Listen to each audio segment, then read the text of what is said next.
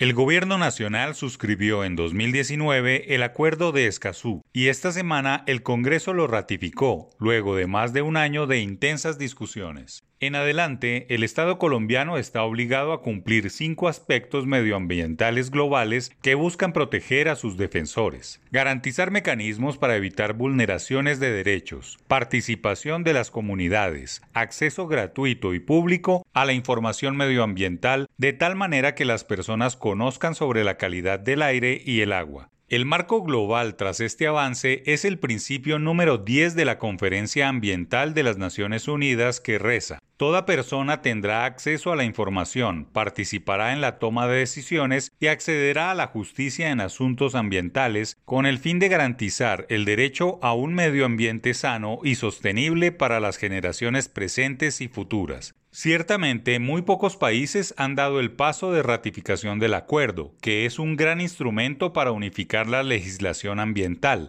darle un marco jurídico unificado y estandarizar reglas. Quizá en este nuevo orden las corporaciones autónomas regionales, el Ministerio de Ambiente y todas las secretarías ambientales de los municipios puedan articular una suerte de autoridad nacional, local y regional y actúen en función de lograr un mayor beneficio social y reducir las precariedades de las personas, pero ante todo lograr que 21 millones de colombianos salgan de la pobreza. De nada vale respetar el ambiente y dejar que las generaciones presentes y futuras mueran o malvivan por el solo hecho de aplicar normas de moda internacionales. Hay muchas cosas buenas en el acuerdo de Escazú, pero también muchas zonas grises, peligros y limbos jurídicos sobre los cuales se edificarán asimetrías políticas en la esfera privada, como es la idea que se tenga del bienestar de los consumidores. Son muchos los frentes de acción que generan preocupación va a limitar la libertad de las empresas para escoger sus procesos de producción o formas de economía industrial, controlará las fuentes de suministro, regulará el número de competidores en un mercado, limitará la capacidad de las empresas para competir, reducirá incentivos para competir, creará barreras geográficas a la libre circulación de bienes o servicios o a la inversión, incrementará los costos y peligrosamente controlaría o influiría en los precios o servicios. Son muchas las dimensiones sobre las cuales hay que darle tranquilidad al sector productivo. Si las consultas previas eran una piedra en el zapato para las obras de infraestructura, la reglamentación de Escazú será una verdadera avalancha de anarquías comunitarias, si el gobierno nacional y el mismo Congreso no lo limitan.